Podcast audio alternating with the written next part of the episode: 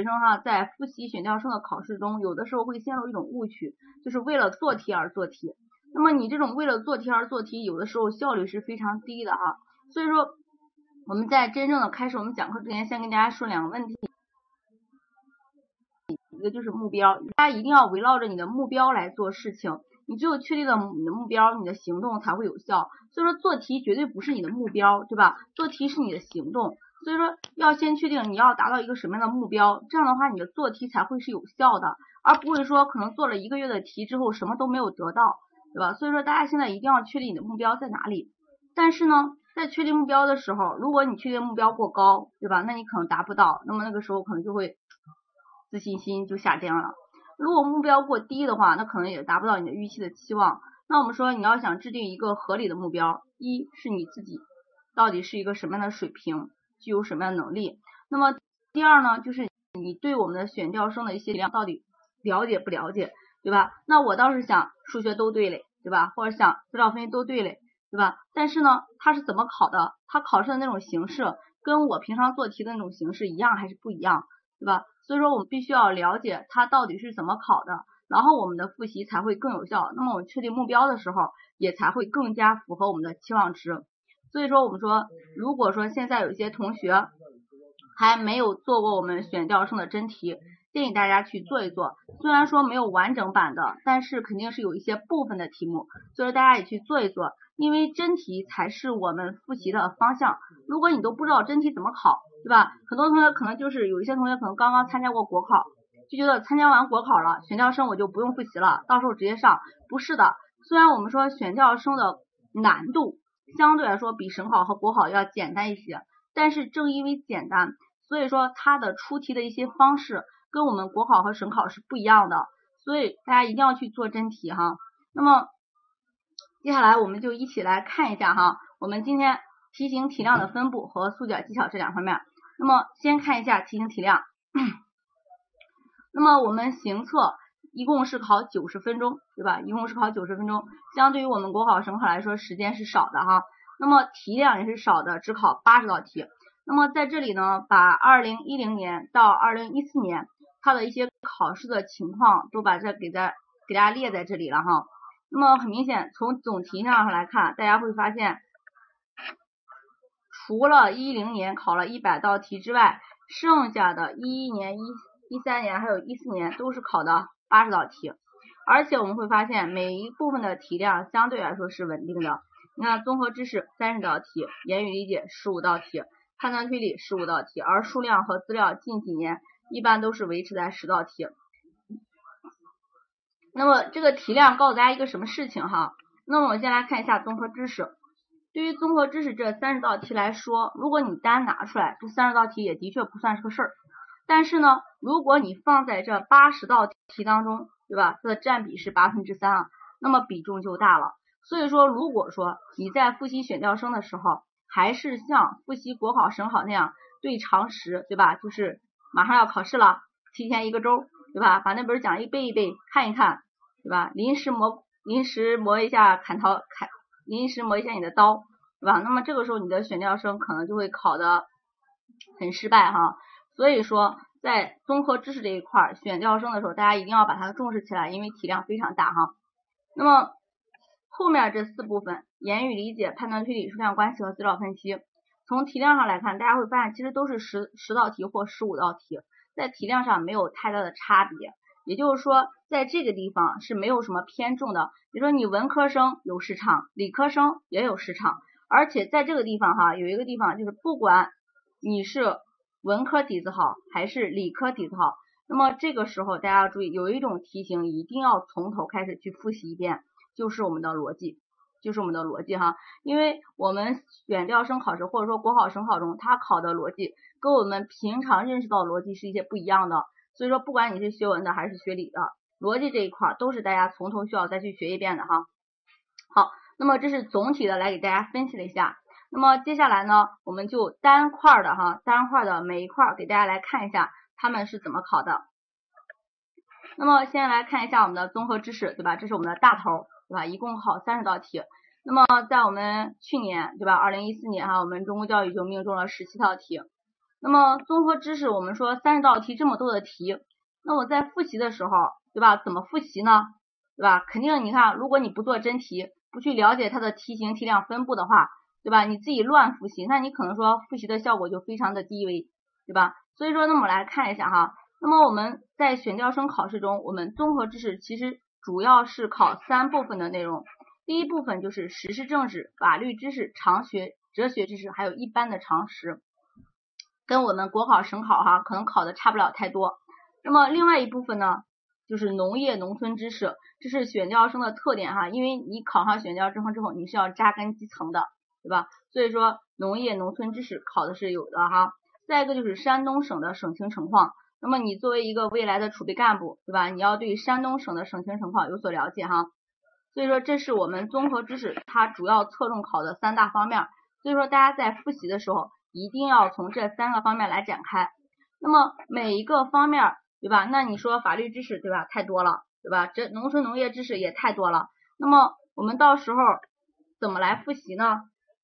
我们在这里给大家写了写哈，对于一些时政类的来说，那么对于一些什么十八届四中全会啊，还有一些最新的群众路线教育实践活动的一些时政考点啊，还有一些最新的政府工作报告啊，对吧？这些都是要看的哈。那么下面哈给大家列了一些哈，给大家列了一些，就像一一，尤其是一四年和一五年，对吧？尤其是一四年、一五年这两年哈，一些非常重大的会议哈，大家一定要去看一看，一定要去看一看。看完了吗？看完了，我过了。好哈，那么这是关于时政类的。那么再一个看一下科技类的。那么科技类的，我们说整一年的都要看，整一年的都要看。所以说从二零一四年对吧到现在哈，有什么科技奖对吧？大家都要去看一下，有什么科技类的这种方面的相关的知识都要去了解一下。那么人文类的，那么山东选调呢，主要是侧重我国的一些传统文化，还有一些国学知识，还有中国的一些近代史和长党史。所以说大家在复习的时候，你要侧重这方面去复习。如果说你复习了别的，那你可能说复习的再多，考试的时候你还是碰不上。好哈，大家没有记下来没有关系哈，到时候肯定会把这个 PPT 给大家传上去的哈，没有关系哈。那么我们说再一个就是政治经经济类的。那么政治经济类的主要是像李克强总理关于一些经济发展的论述，还有一些十八届三中全会，还有一些中央经济工作会议涉及到一些报道，对吧？大家都要去看一下哈，还有一些宏观调控的。好，那么这是关于我们刚才说的。那么再看一下农业基础知识，那么农业基础知识大家需要了解的就比较多了哈，都给大家列在这里，像中央支补政策呀。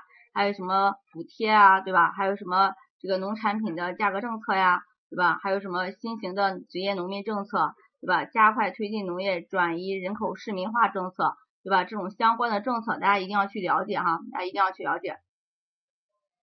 大家先看一下就行了哈，先大体的有一个概括，对吧？有个概念，知道它农业基础知识主要是往哪方面去考，对吧？好，那么接下来我们来看一下法律法规。那么大家都知道，对吧？在二零一五年最热的就是依法治国，对吧？那么所以说法律法规大家一定要好好去看一看。那么在看的时候，着重的去看一些三农相关的哈，别看一些不相关的，对吧？看一些什么婚姻法呀、继承法呀，对吧？关系度不大，对吧？所以说着重去看一下三农相关的，主要是一些农业法呀、农村土地承包法呀，还有一些村委会选举法等等哈。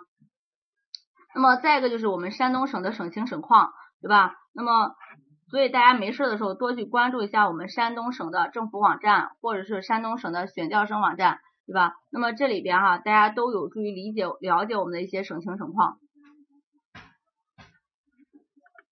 好，那么这是我们的综合知识哈。那么综合知识的复习呢，就是需要大家平常的时候一定要多去积累，多去背哈。所以说刚才呢，我们给大家说了这么多，对吧？每一部分它都是侧重于哪方面，侧重于哪方面，所以大家复习的时候按照侧重点来复习，能理解吧？那么按照侧重点复习，你才更容易得分哈。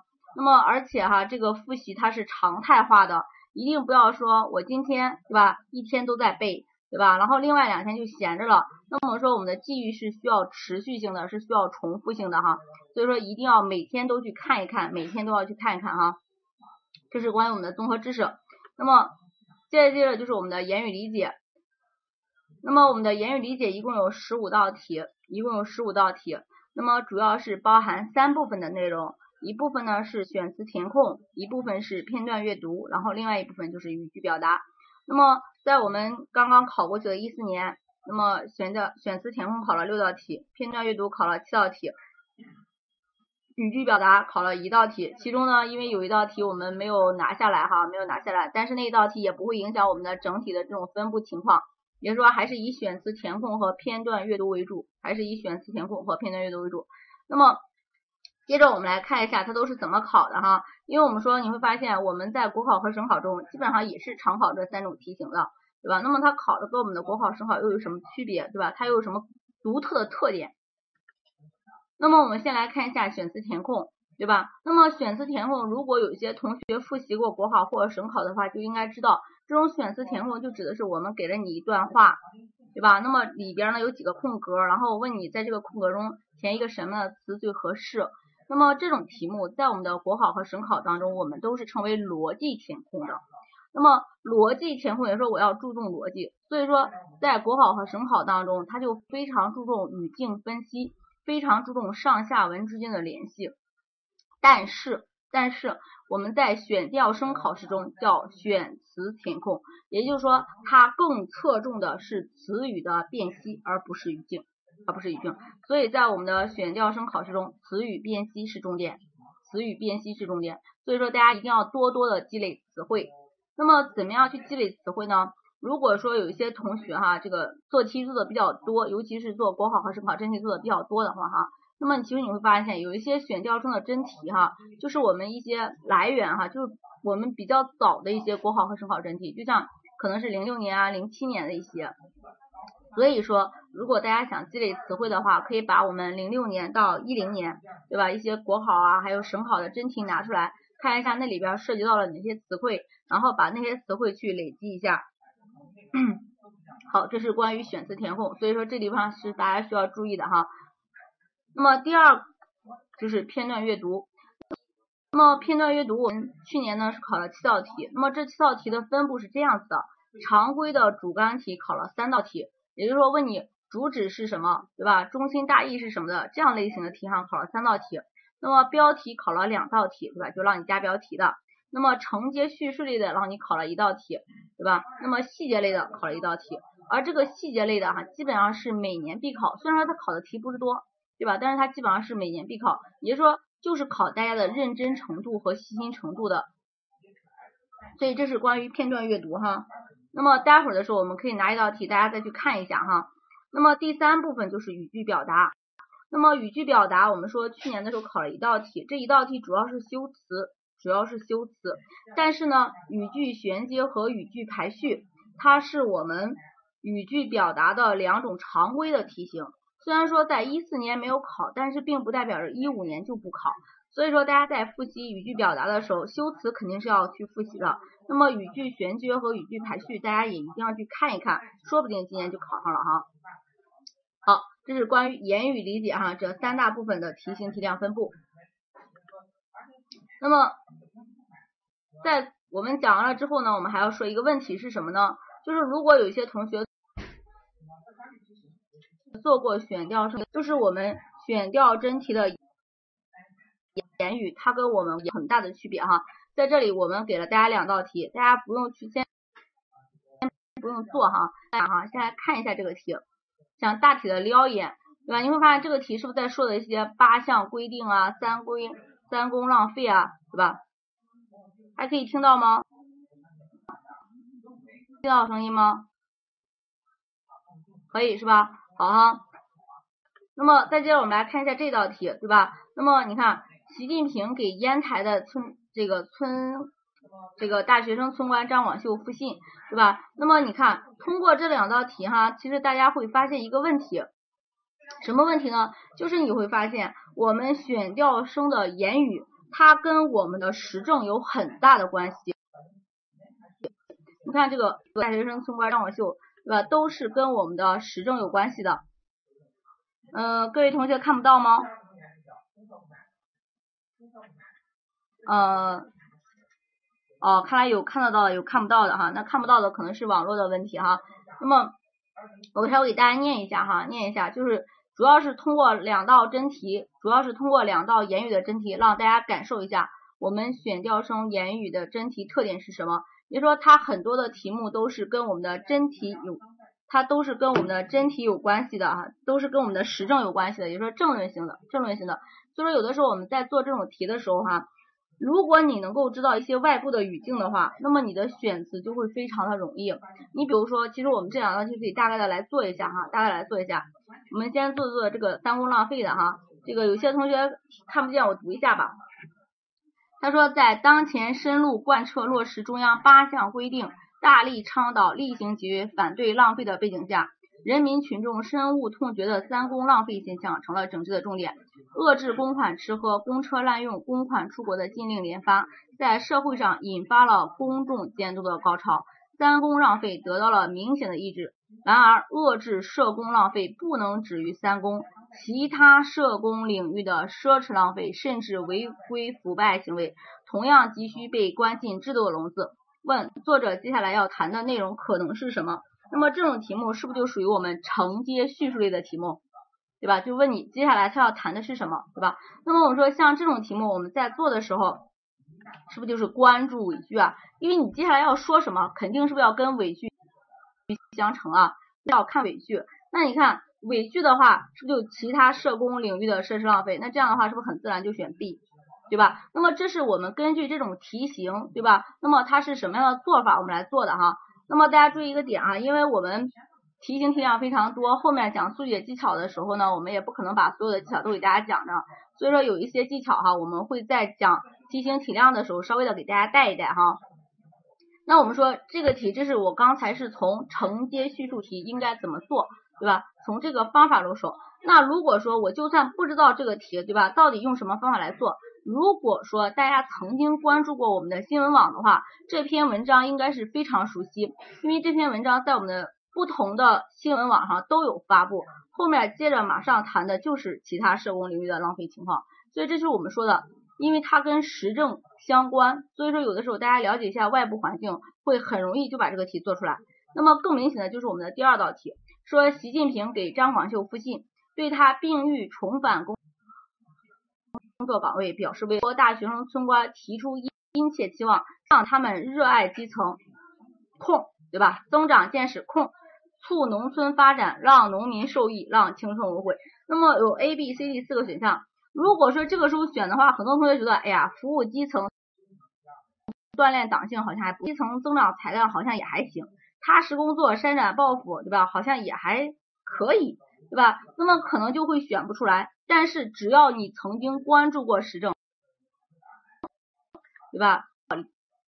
印象深刻的话，对吧？人生一个学员，对吧？就叫扎根农村，青春无悔。扎根农村，青春无悔。所以说，如果你要知道这个的话，那很自然是不是应该选扎根基层，增长才干，对吧？所以哈，所以通过这道真题哈，就是要告诉大家，我们的言语，大家在复习的时候一定要跟我们的时政关系起来。所以说，大家在平常的时候啊，多读一些人民日报啊、光明日报啊，还有一些什么社会热点面对面，不仅仅对你的申论有帮助，对你做选调生的言语也是有很大的帮助的哈。好，那么这是关于言，那么接着我们来看一下判断推理。那么判断推理也是考十五道题，也是考十五道题。那么这十五道题也是分成了三种题型，一种呢是逻辑判断，考。一种是定义判断，一种是图形推理，那么各自是考了五道题，各自是考了五道题哈。那么我们来看一下哈，它都是什么特点哈？那么我们说大家在复习的时候啊，因为相对来说哈要简单一些，所以大家在复习的时候是要以逻辑判断为主来复习的。那么逻辑判断，我们说省考和国考的考试当中呢，基本上是必然性推理和可能性推理，有的时候是一般是三比七的比例在考察，也就是说考可能性推理可能考的比较多，但是在我们的选调生考试中则不然哈，它是以必然性推理为主，也说考必然性考的比较多，所以说大家在复习的时候一定要重必然性，轻可能性哈。那么必然性推理在考察的时候，主要考的就是一些常规的题目，所以大家在复习的时候，就只要把我们上课的时候讲的一些推理规则呀，对吧？矛盾规则呀，对吧？去把它记住，然后去用，对吧？就可以了，就没有考特别复杂的题目哈，都是一些常规的题目。那么可能性推理呢，它也有考察，那么但是考察的题量相对来说要比较少一些。那么它考察到的也是一些比较简单的加强和削弱，对吧？考察的重点哈还是加强和削弱的，只不过就考的比较简单，比我们国考和省考哈稍微要简单一些。那么大家在做的时候，尤其要注意一下评价性题目中的相似推理，这是我们出题人比较喜欢出的一类题目哈。所以说对于出题人的爱好，对吧？那么我们怎么样去了解，对吧？就是通过真题去了解。了解了之后，对吧？他的爱好是什么？你得往哪方面去复习？这样的话，你才会得到比较高的分数哈。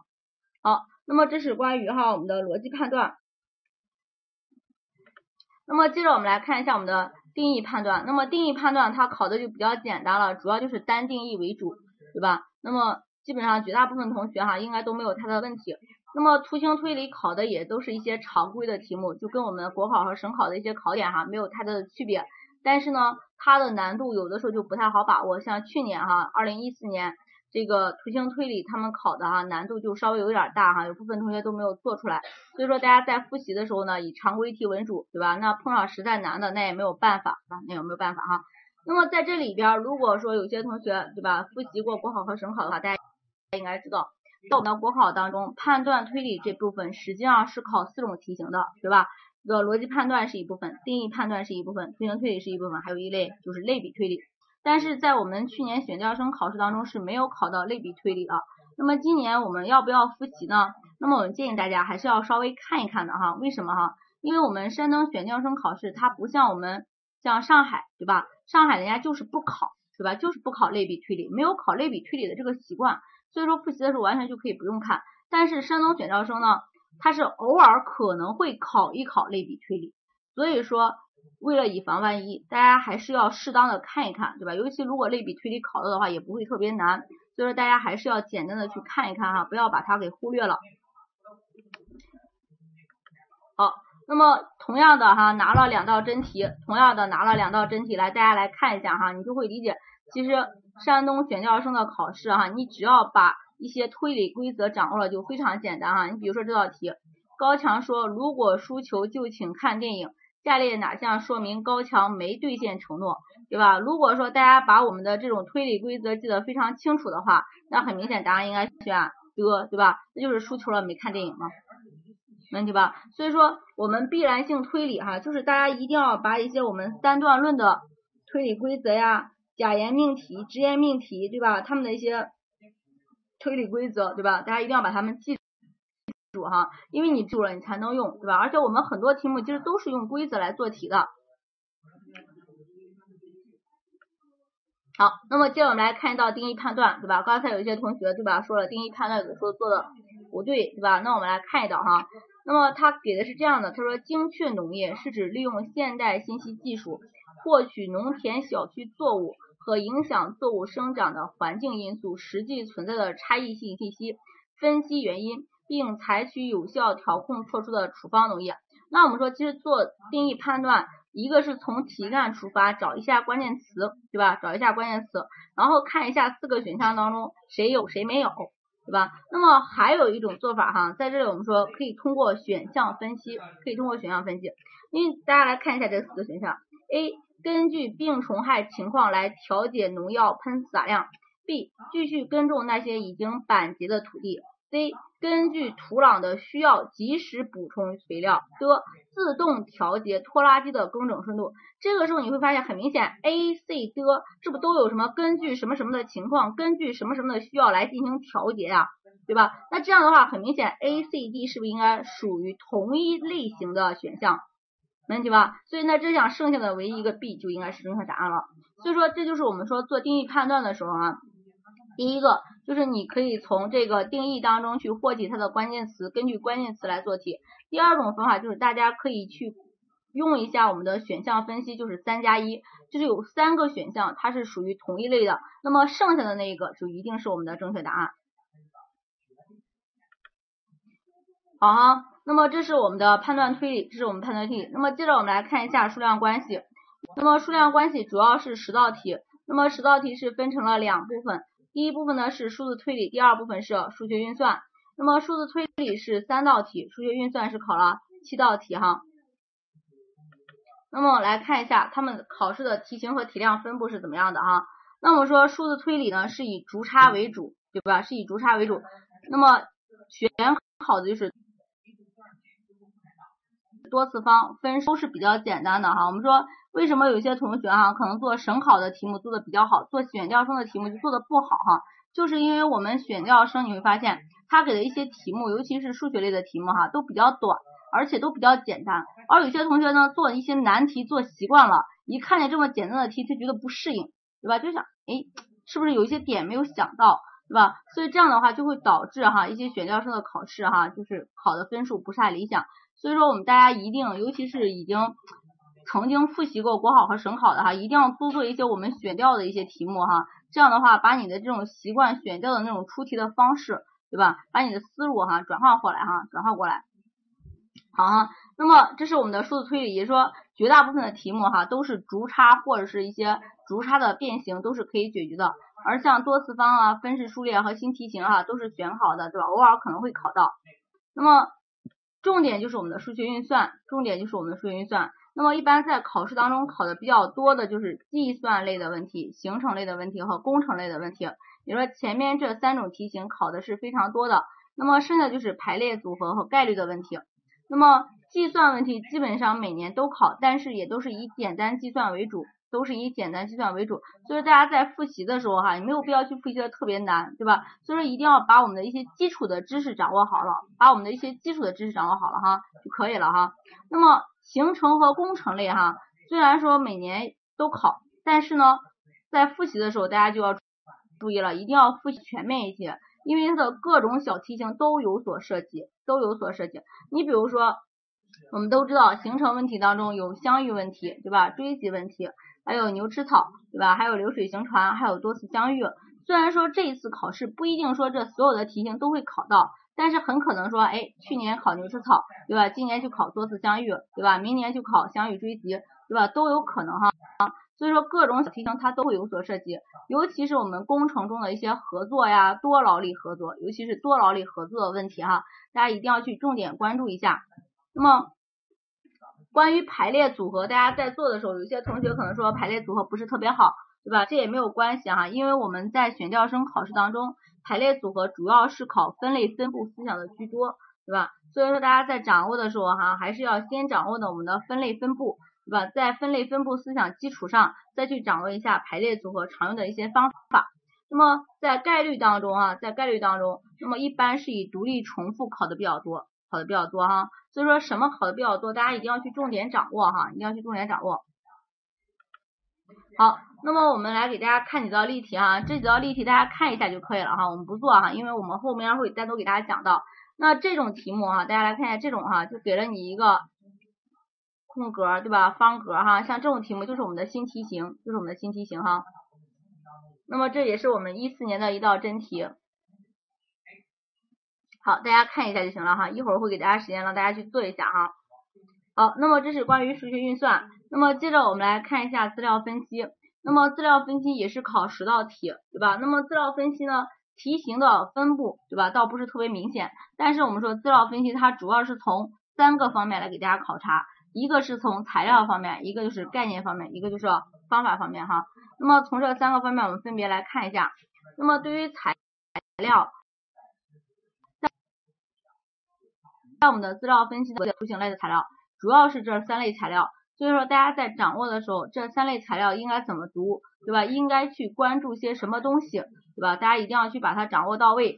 那么对于概念类的，我们说考的跟我们的国考、省考是差不多的哈，也是主要是考。增长、比重、倍数、平均量，对吧？还是这四大概念。那么考的最多的仍然是我们的增长和比重，仍然是我们的增长和比重。所以说这两个内容哈，这两个概念是大家着重要去掌握的哈。关于式的一些增长的公式啊、比重的公式啊，大家一定要记得非常熟悉才可以哈。那么再一个就是方法。那么我们说，在我们的选调生考试当中哈，我们说一般考十道题，在这十道题中呢，有一部分题是只需要查找就可以做出来的。就是我从材料当中，对吧，查找一些数据，对吧，就可以把这个题做出来了。那么这种题嘛，我们说查找类的。那么另外的题目就是计算类的。那么我们在计算的时候哈，我们选调生当中主要掌握三种方法，对吧？手术法、特征数字法和有效数字法，大家着重把这三种方法去掌握一下哈。那么绝大部分的计算哈都没有太多的问题哈。好，那么这是关于哈我们一些题型题量的分布哈，就到这就从头到尾都给大家说了一下哈。那么重点考什么题型，对吧？考几道题。所以说大家在复习的时候哈，结合一下它的重点，然后再结合一下你自身的特点。对吧？去确定一个目标，对吧？你哪一部分是要重点复习的，对吧？那么哪一部分是要适当放弃的，对吧？那么一定要去做好一个合理的规划哈，否则在时间比较紧的情况下，要想得到一个比较好的收获，对吧？如果你想要全面抓的话，有的时候是不太现实的哈。所以说有所得，对吧？就要有所舍，对吧？关键是你要舍什么？一定要舍那些自己不太擅长的、不太会的。好，那么接下来我们来给大家看一下我们的一些解题的技巧，解题的技巧哈。那么我们说，刚才我们讲了我们的五大部分，对吧？那么我们也说了，像综合知识这一方面，对吧？主要就是靠大家平常多积累，对吧？平常多积累哈。那么像我们的言语哈，那么尤其像选词，对吧？那么还是要需要大家积累一些词语，对吧？所以说有一些东西该背还是要去背的哈。那么像我们的逻辑。那么主要考的就是一些推理规则，只要大家把推理规则记住了，然后按照推理规则去解，对吧？基本上就没有太大的问题。所以说，可能技巧和方法性比较强的，还是我们的一些数学运算和资料分析哈。所以说，我们今天也是着重给大家讲的就是我们的一些数学运算、数字推理、图形推理，还有资料分析，他们的一些做做题的一些技巧。好，那么我们首先来看一下数量关系。那么有不少同学哈，就是每次谈数量关系测变，对吧？测变哈，这个没有必要哈，因为我们说选调生数量关系考的都不是特别难，对吧？考的都不是特别难哈，所以说只要你把一些基本的知识掌握了，对吧？很多题你都是可以做的，都是可以，不太复杂，对吧？所以说大家还是要去掌握一下，该做还是要做的哈。那么不要像我们以前的那种思维方式，对吧？看见了刷刷都选上 B 了，对吧？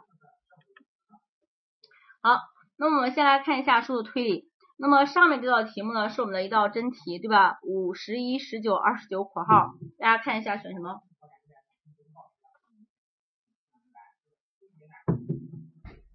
是不是非常明显选的，是吧？因为这个题一做差就可以做出来了，一做差就可以做出来。你看，这就是我们的真题啊，对吧？所以是不是没有特别难，对吧？所以说只要大家按照我们上课讲的，或者变化幅度比较小的时候。你都可以试试去做差，对吧？或者试着去加和。而且还有一个东西哈，很多同学说，哎呀，老师我有时候也看不出它变化幅度大还是小嘞，对吧？那这个题我有时候就是没有思路。那我们说你都可以做差，都可以做差。刚才我们说了，在我们的这个数字推理中，它是考察是以做差为主的，考察是以做差为主的。所以说你三道题基本上有两道题你可以通过做差是可以得出来的。所以说如果你不会，你就做差；如果你不会，你就做差就行了哈。好哈，那么这是一道题目，那么接着我们再来练习一下，来练习一下。那么看一下我们的第二道题目是三七十五（括号四十三），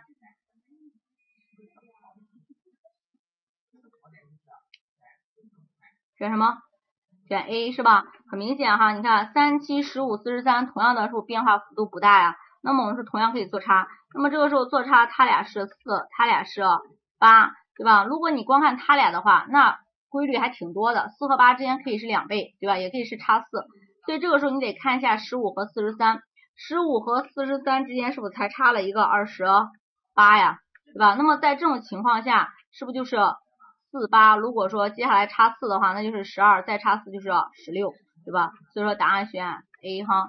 所以这其实也是我们数字推理的一个特点。就是数字推理，它其实是一种猜证结合的题目。就是说，为什么刚才我们说你拿到一道数字推理题，如果你没有思路，对吧？你都可以做差，就是因为很多时候哈，很难说，除非你练数字推理练的特别多，否则很难出现说，我看到这个这道数字推理，我就知道它考什么，对吧？真的是不是很容易的事情啊。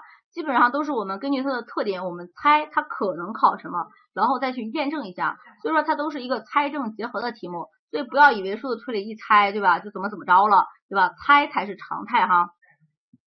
好，那么接着我们来看一下下面这道题目哈，它是负一二零四四十二（括号负一二零四四十二括号。那我们说像这个数列的特点，大家来看一下好，那么你会发现字是不是都比较小啊？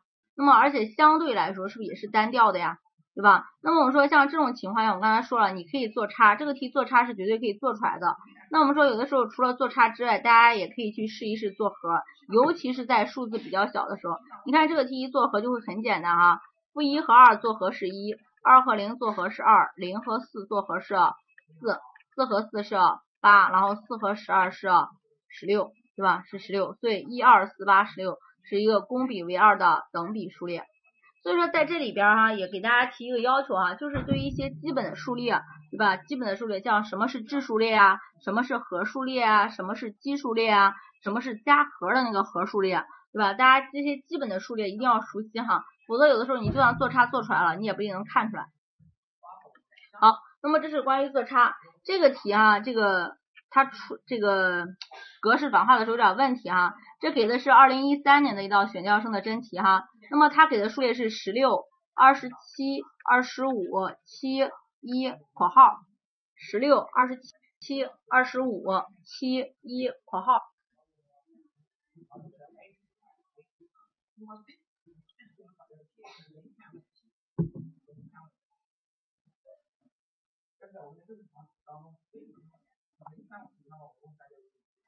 选什么？看出来了吗？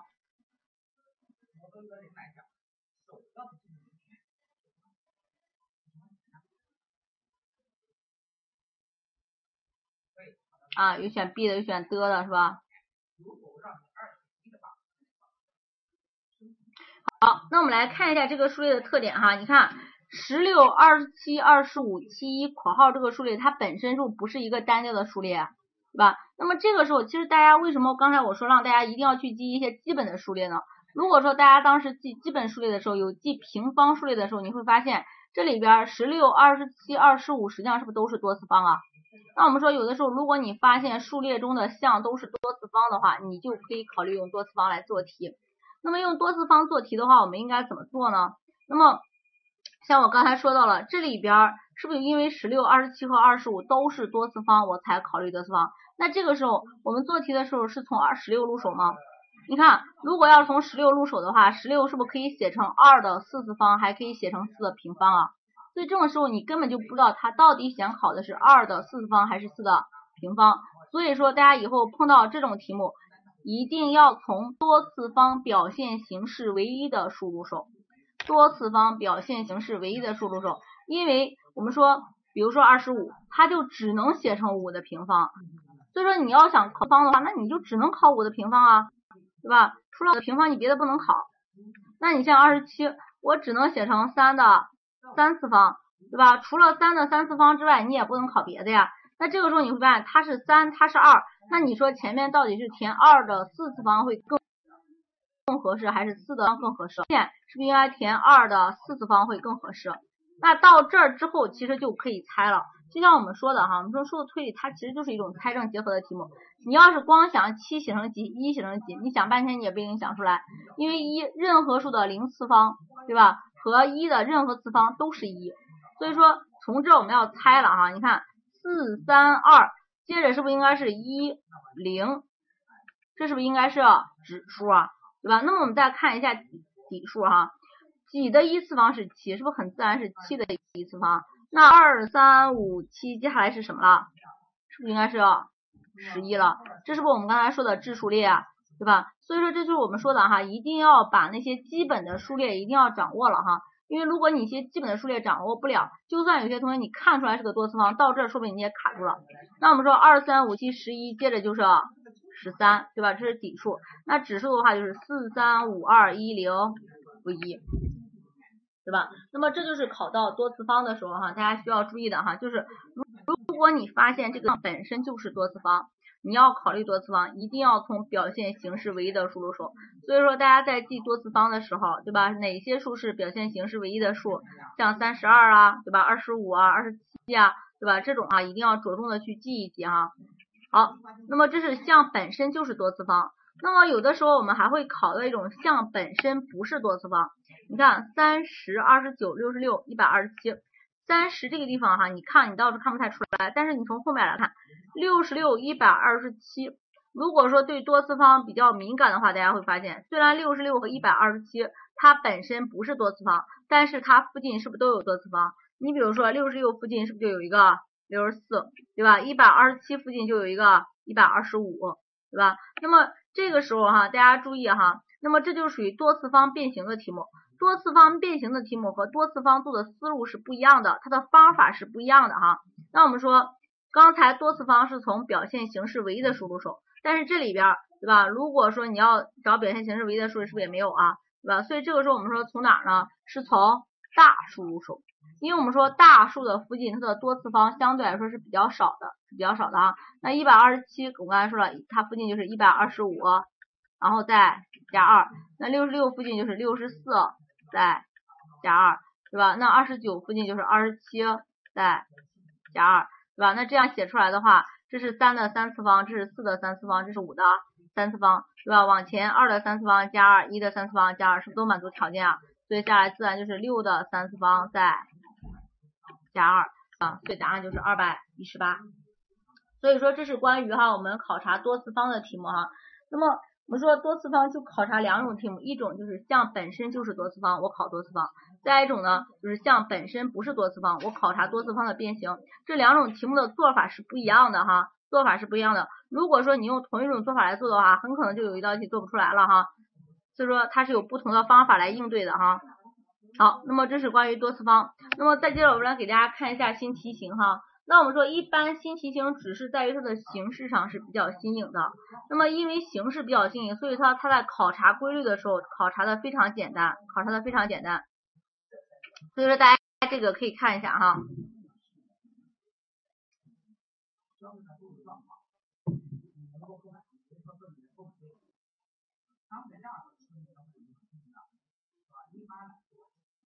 啊，谢谢哈。好看完了吗？好，对哈，这个题就选 B 哈，非常简单哈，因为我们说，你看同相同位置上的，相同位置上四三二，对吧？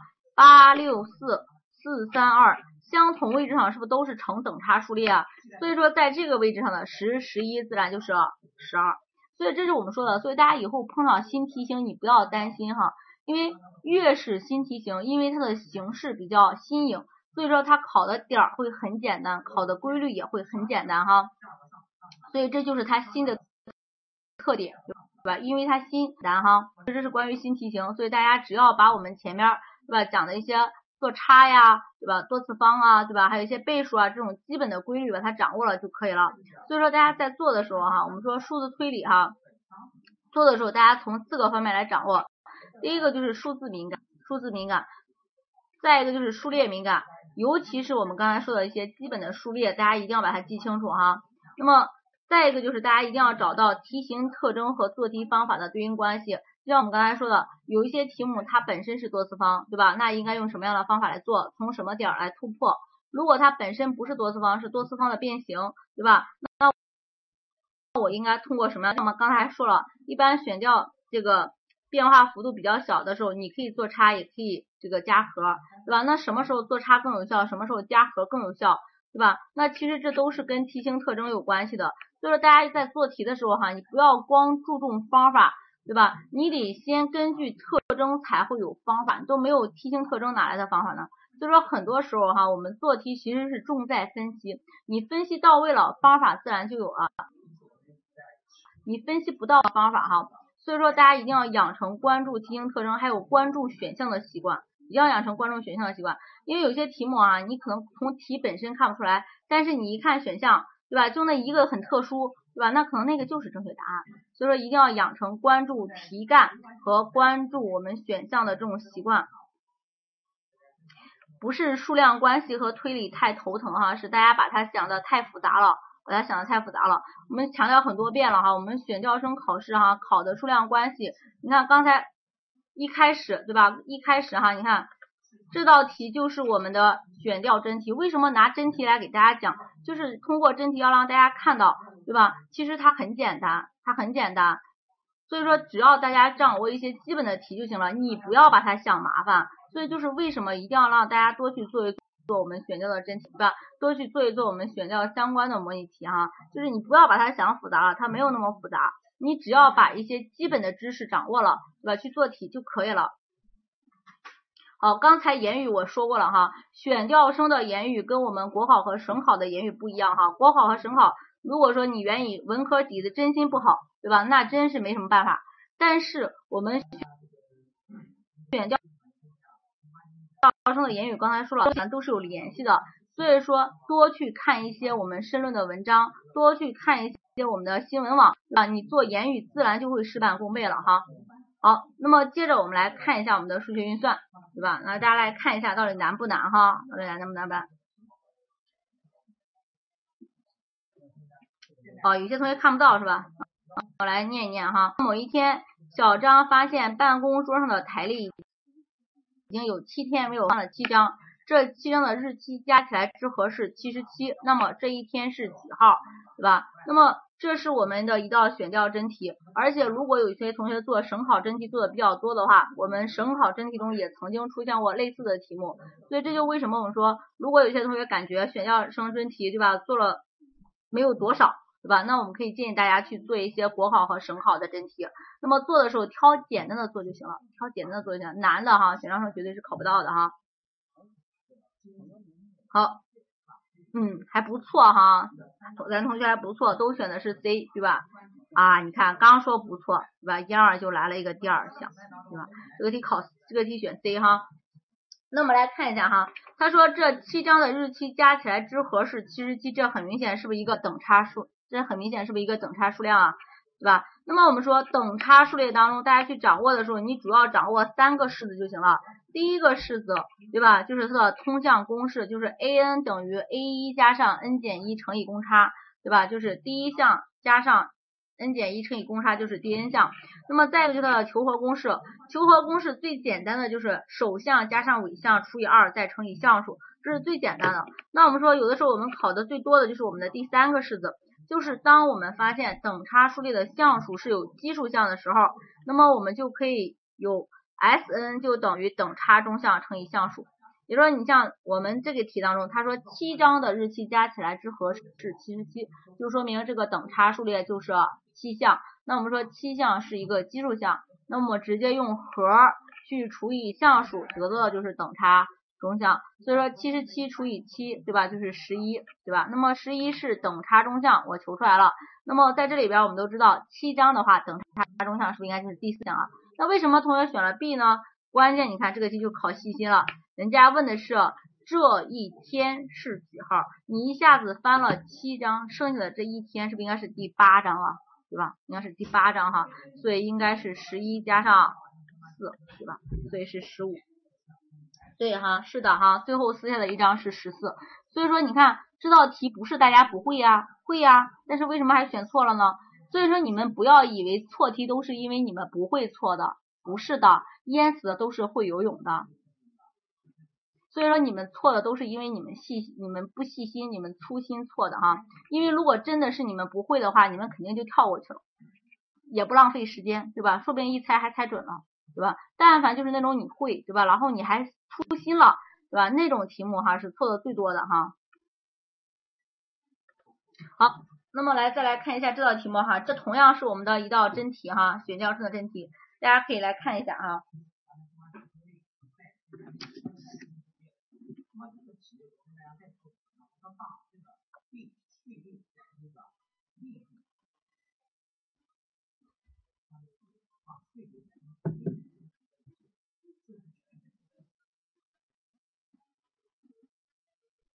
好，看来大家同学做的比较快哈，这不是还不错吗？对吧？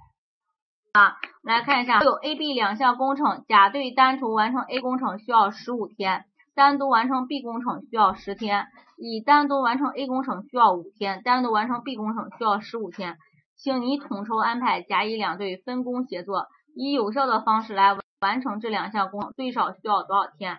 那我觉得像这种题目，对于大家做学生干部做事儿，对吧？在学校里搞这种活动应该搞的特别多，对吧？那我们都知道，如果要想让他们以有效的方式来完成两项工程的话，那么是不是让每个人都去干自己最擅长的事情，对吧？谁擅长干 A 谁就干 A，谁擅长干 B 就干 B，对吧？那么都让他们去做自己最擅长的事情。那我们来看一下哈，甲队完成 A 工程是需要十五天，而乙完成 A 工程只需要五天，而甲完成 B 工程需要十天，而乙完成 B 工程需要十五天。所以说很明显，很明显，那么都去干自己最擅长的事情。乙擅长干什么？先看乙，乙擅长干什么？单独完成 A 工程需要五天，所以说乙是不是擅长干 A 呀？那同样的，你看甲跟相比的话，是不是甲就更擅长干 B，对吧？所以说我们在做的时候，是不是就让乙去干 A，然后让甲去干 B？那这个时候乙干 A 是不是干五天就干完了？但是经过五天的时间，甲干 B 是不是只干了一半，对吧？那么干了一半，是不是还剩了一半？那么剩了一半，那么是不是要由甲和乙来合作完成啊？能对吧？那这个题是不是就变成了有一份工作，对吧？甲单独完成干十天，乙单独完成干十五天，那么甲乙合作完成它的一半需要多少天？这个题应该太熟悉了吧？我们在讲。但凡大家上过我们的一些课程，不讲特值也好，讲工程也好，对吧？我们拿出来先讲的第一个例题，最简单的一个例题，是不是就是说有一项工程，甲单独干几天，乙单独干几天，甲乙合作干多少天啊？对吧？所以说这个题接下来是不是用特值来做就可以了？好哈，那么所以最后答案选 A 哈。这个接下来还需要讲一讲吗？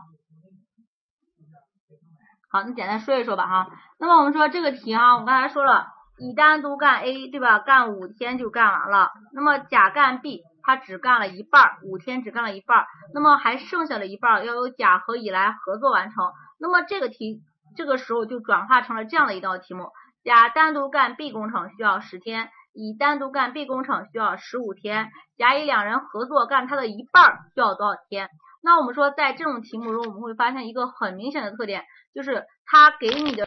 是时间，最后让你求的还是时间，对吧？那我们说这种题目我们都可以用特质来做，对吧？以后大家碰到这种题目哈，给你的是时间，让你求的还是时间，我们都可以用特质来做。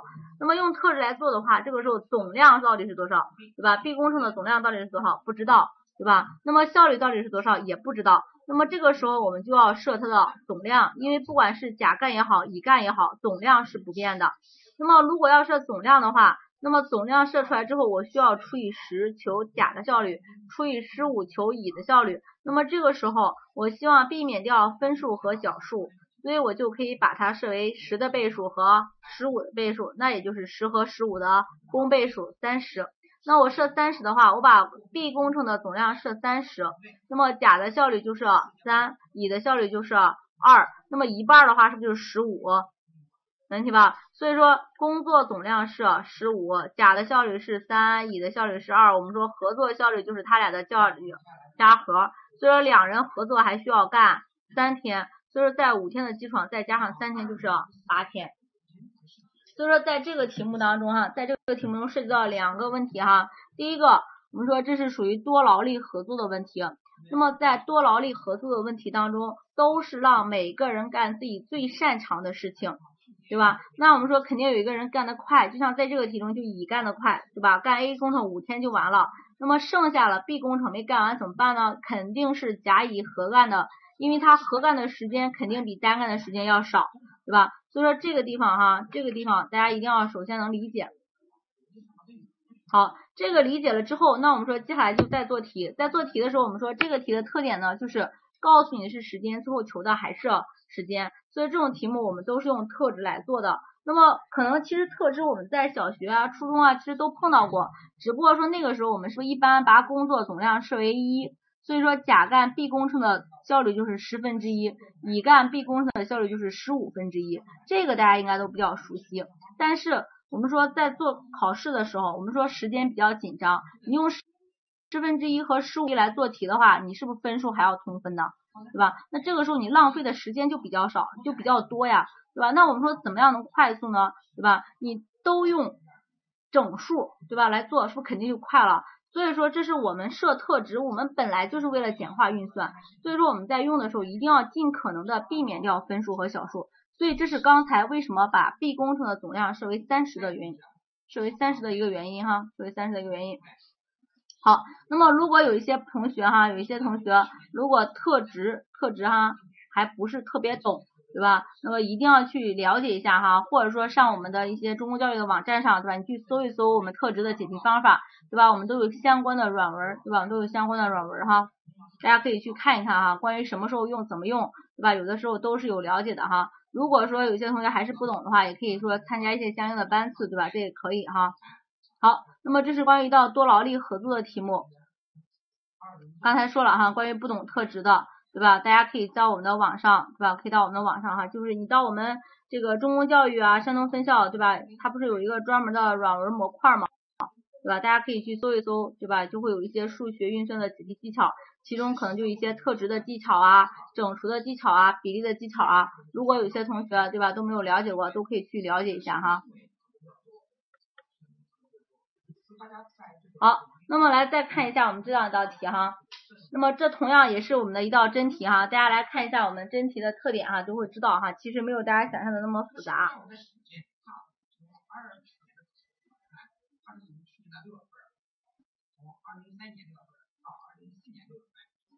好，我们给做的慢的同学一点点时间哈。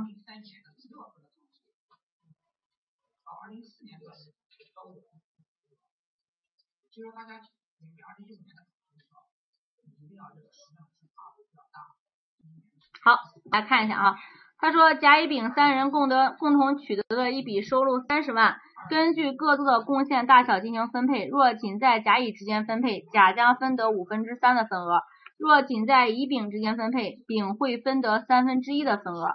那么然后就问你，如果在甲、乙、丙三人之间分配，那么甲能获得多少万元的收入？那其实这个题哈，就是一个非常简单，因为你看这是不是就一笔财产的按比例分配问题啊？对吧？所以这个题它其实就是考的比例的问题。那我们来看一下，考到比例的话，这里面就涉及到了甲、乙、丙。大家做的时候哈，你就可以先把甲、乙、丙写出来嘛，对吧？甲、乙、丙写出来。他说甲将分得五分之三的份额。这句话的意思是说，如果我把总的看作是五份的话，那么甲就是三份，那么剩下的乙是不是就得两份？所以说甲就是三份，乙就是。两份儿，对吧？那么他说，若仅在乙丙之间分配，那么丙将分得三分之一的份额。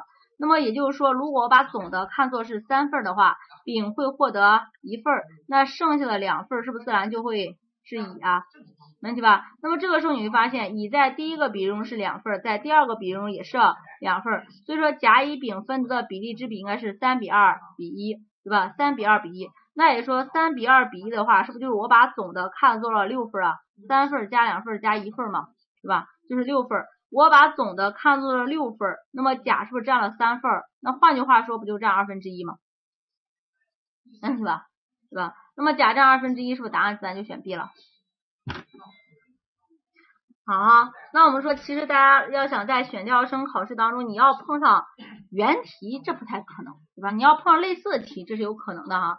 所以说，大家要想想碰上类似的题，对吧？都可以去多做做我们一些模拟题，或者说一些我们早期的一些国考和省考的真题哈。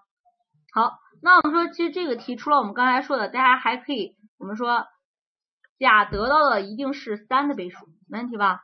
你看，这不甲乙丙是三比二比一嘛，对吧？所以说甲得到一定是三的倍数，那么通过三的倍数，有的时候我们也是可以排除 A、D 两项，剩下了 B、C，对吧？好哈，那如果说以后大家在做这种题的时候，如果真的是排除两项，剩余两项之后，对吧？剩下的哈一定要可以是代入排除就可以了，代入排除就可以了哈。好哈，那我们说你要想看完题就出答案，对吧？这就需要大家多练习，对吧？多练习哈。好。那么最后我们对于我们的数学运算哈，我们给大家总结一下哈。那么对于我们的数学运算哈，我们最常用的方法，大家注意为什么一定要把基本公式写在前面？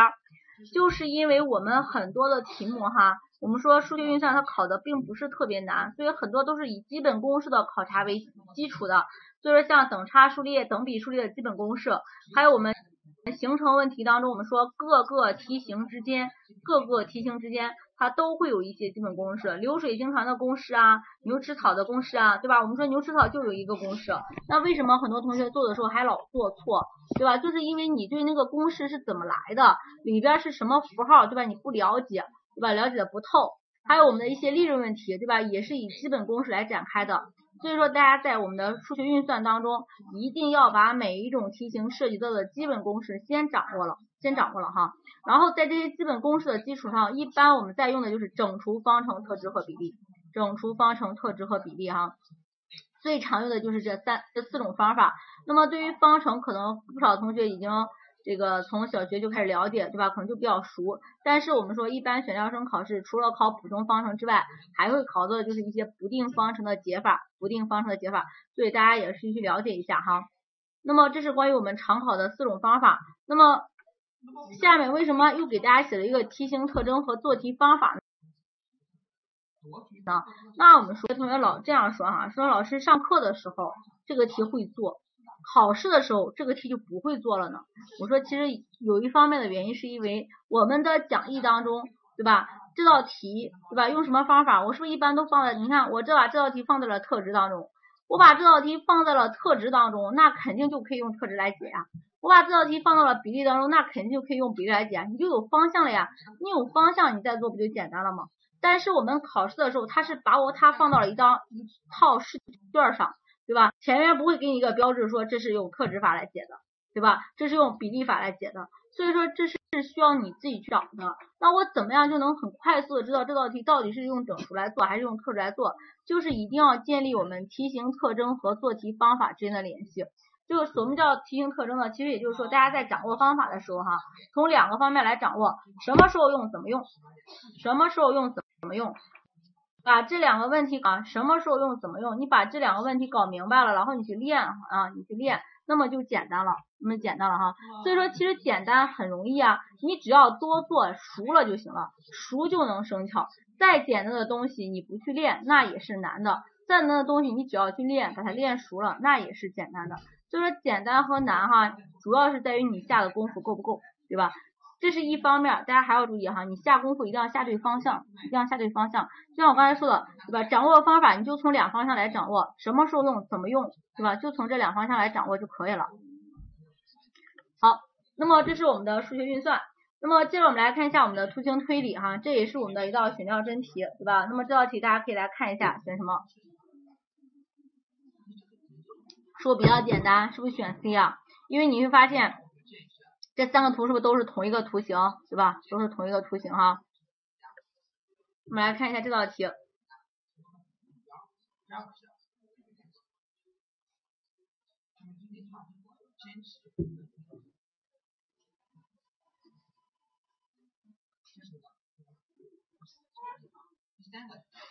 选 A 是吧？那你看，我们来观察一下哈，你看这是一个类比型的图形推理哈，就是前面给了你一组图，后面给了你一组图，这两组图的考察规律是类似的。那我们来看，你会发现这两组图的图形是不是都是相似度非常高啊？那我们给大家上课讲过了，图形相似度比较高的时候，就可以考虑位置关系或叠加关系，而位置关系主要考察的就是旋转、翻转和平移。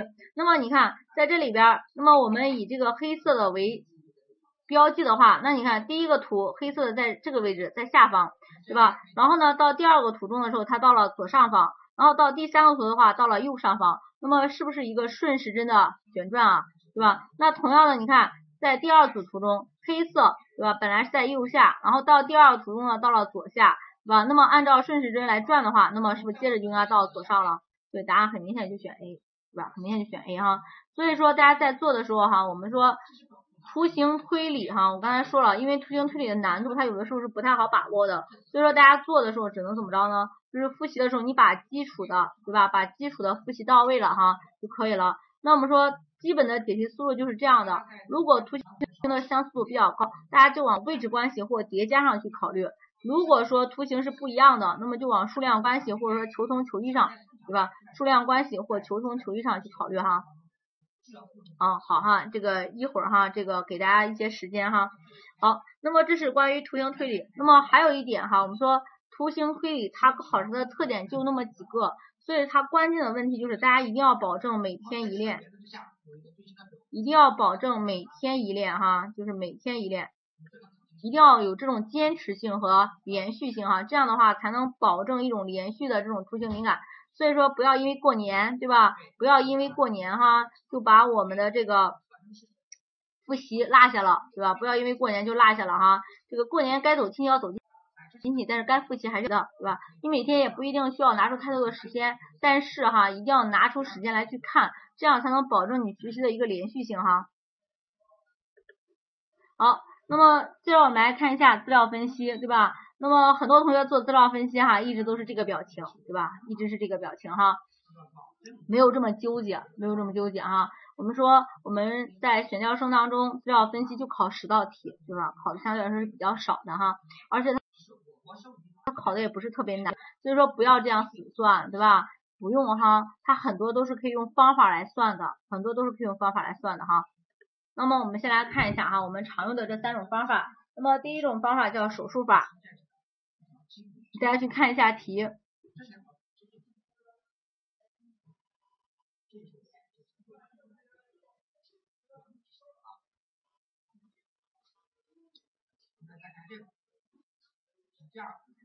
坚持大家看完了吗？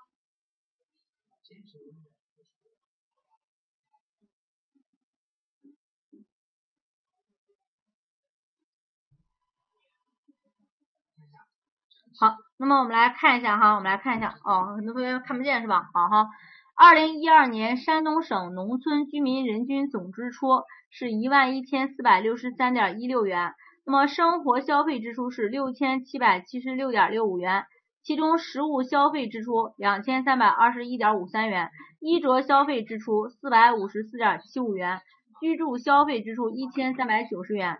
家庭设备用品支出四百零五点七五元，然后问你，二零一二年山东省农村居民家庭恩格尔系数约为多少，对吧？给了你 A、B、C、D 四个选项。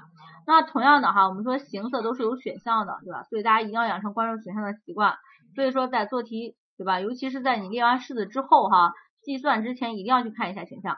好，那么来分析一下这个题应该怎么做哈。首先我们来看一下二零一二年。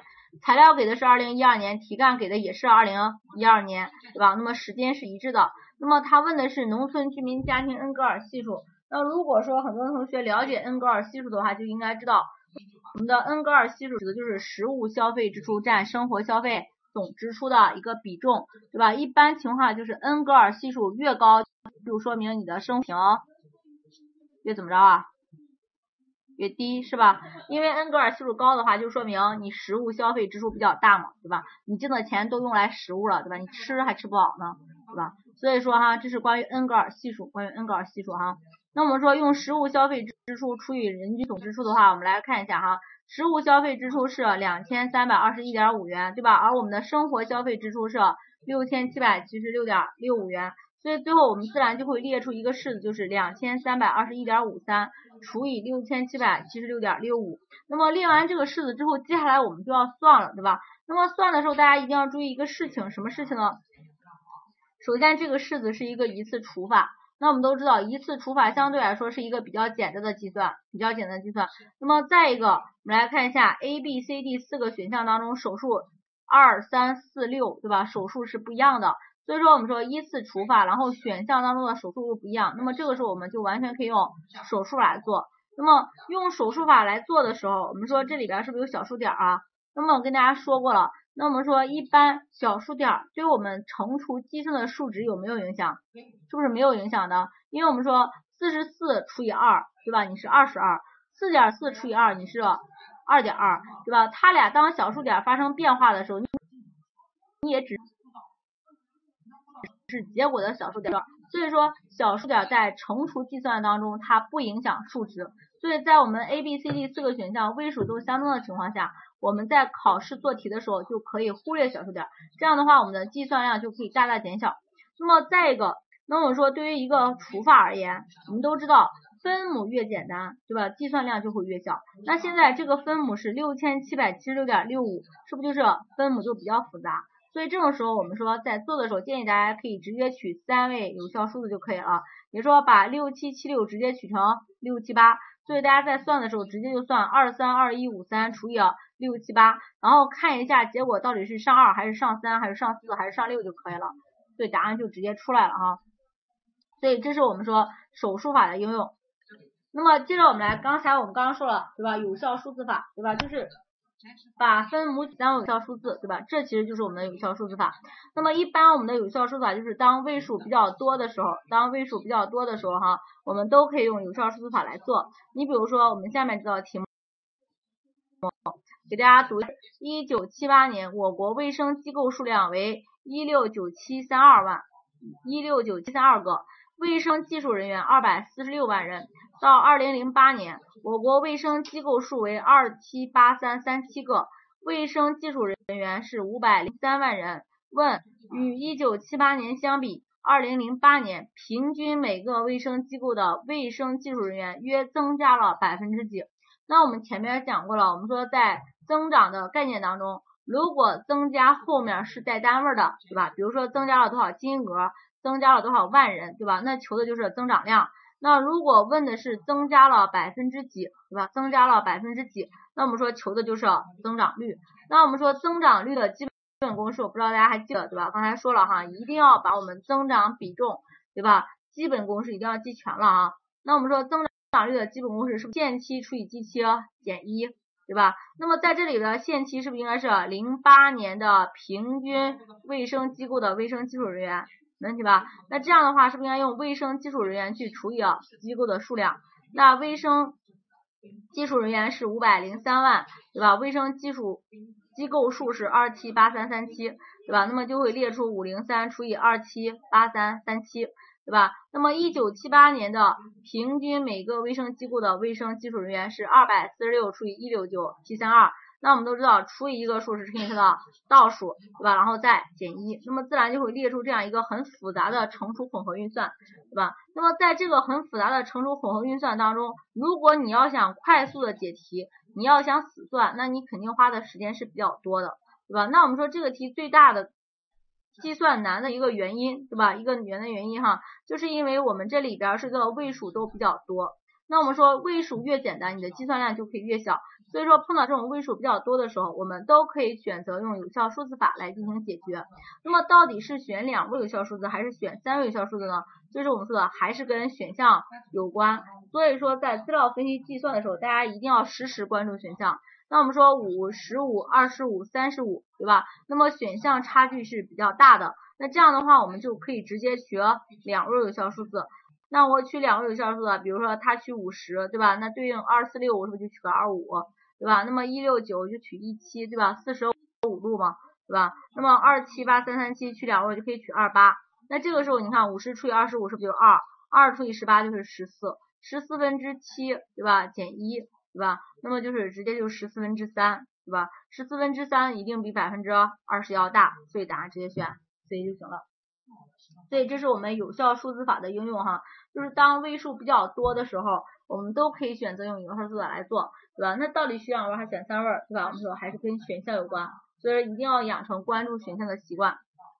好，那么最后一种方法就是特征数字法，特征数字法，那么就需要大家一定要把这个表格记住，就是因为你要想用特征数字法，你得知道。百分数和分数之间到底是怎么转化的？我给了你一个百分数，百分之六十六点七，对吧？那你转化成分数，你知不知道它能转化成什么？对吧？我给了你一个分数，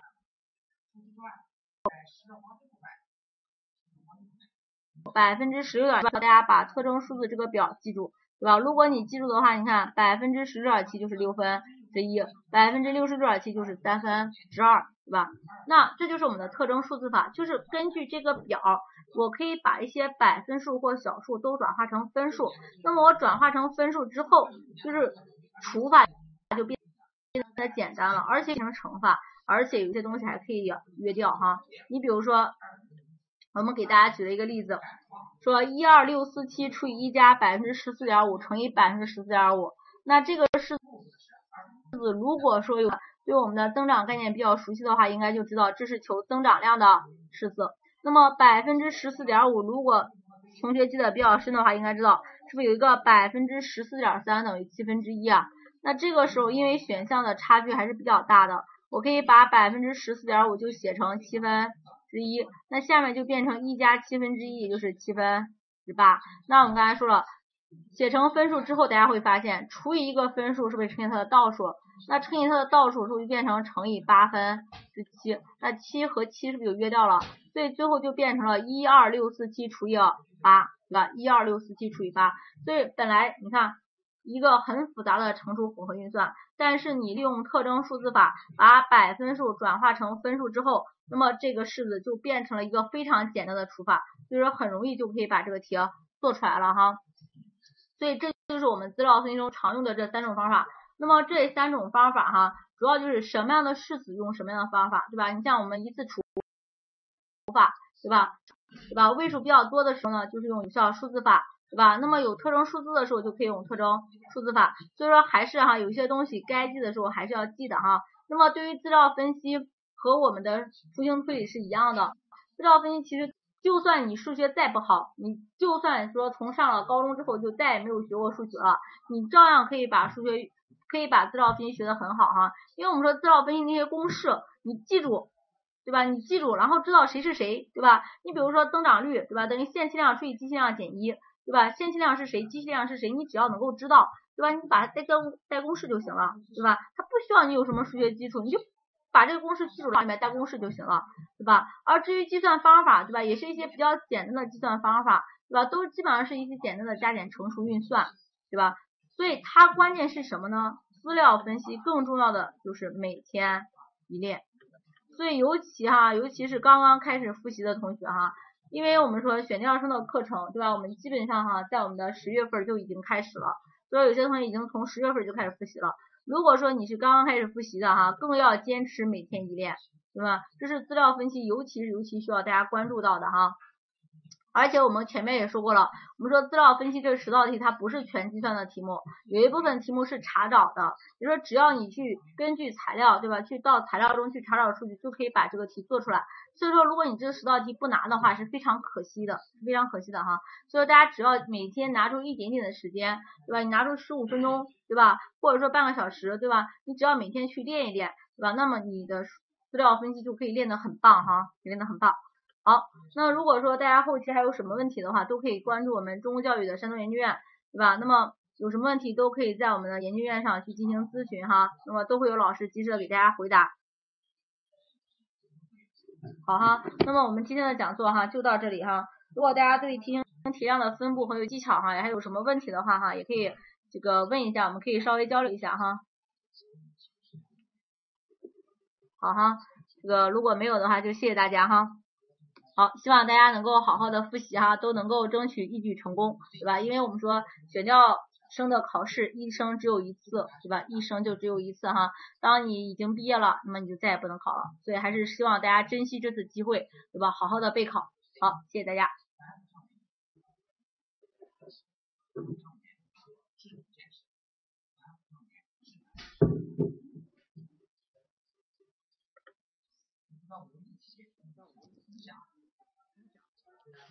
呃，非常感谢徐老师精彩的讲解。呃，今晚的讲座已经录屏，录屏处理好之后会尽快上传。呃，大家加一下我发到公屏上的 QQ 群，那个明天在群里面为大家发讲座的录屏地址。呃，群号是三九二三八幺零七八。